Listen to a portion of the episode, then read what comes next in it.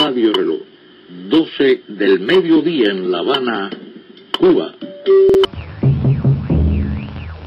Ici Londres. Good morning, Vietnam! Hey, this is not a test. Allô le monde avec Elisa sur RJR. Comment va le monde cette semaine? Eh bien, chers auditeurs, figurez-vous qu'il va mal après l'épidémie de coronavirus qui sévit toujours dans, dans différentes parties des continents. C'est au tour des manifestations antiracistes de secouer la planète.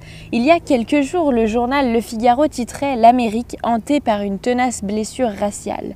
Le mouvement Black Lives Matter, la vie des Noirs compte, s'est relancé à travers le pays après la mort par asphyxie lors d'un contrôle de police d'un Afro-Américain George Floyd à Minneapolis dans le nord des États-Unis. Et ce n'est plus seulement les États-Unis qui sont à feu et à sang, comme le souligne ce matin le journal espagnol El País. La vague d'indignation contre le racisme se transforme en mouvement mondial. Partout, les populations se mobilisent pour dénoncer les injustices policières, malgré les restrictions dues au coronavirus. Bruxelles, Madrid, Berlin, Rome, ou encore Paris ont vu cette semaine des centaines de manifestants défiler dans leurs rues pour manifester contre les injustices policières. Omar Sy, l'acteur préféré des Français qui habite à Los Angeles depuis des années, a été l'un des premiers à manifester aux côtés des activistes de Black Lives Matter. Il appelle cette semaine dans l'Obs à se réveiller. Il dit qu'il faut, je cite, une police digne de notre démocratie, c'est-à-dire une police qui protège sa population. George Floyd aux États-Unis, Adama Traoré en France, la liste pourrait bien continuer tristement. Partout, les organisations appellent à réformer le système. Le journaliste allemand Denis Yücel appelle à l'action dans le journal Die Welt. N'attendez pas que l'État résolve les problèmes, agissez vous-même.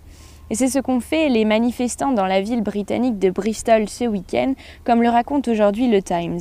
Les manifestants ont mis à terre la statue du commerçant d'esclaves Edward Colson et l'ont jetée dans le port. Partout, des images fortes de violence obligent les gouvernements à prendre des actions fortes.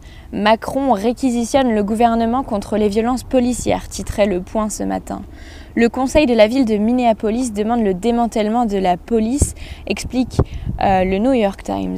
Ce même journal voit dans ce mouvement quelque chose de différent. En titrant Des manifestations éclatent, d'autres disparaissent. Ce mouvement semble déjà différent. La tenace blessure raciale divisant les États-Unis dont parlait le Figaro ne serait finalement pas restreinte aux États-Unis, mais est en fait un mouvement bien plus global qu'il faudra suivre avec intérêt dans les prochaines semaines.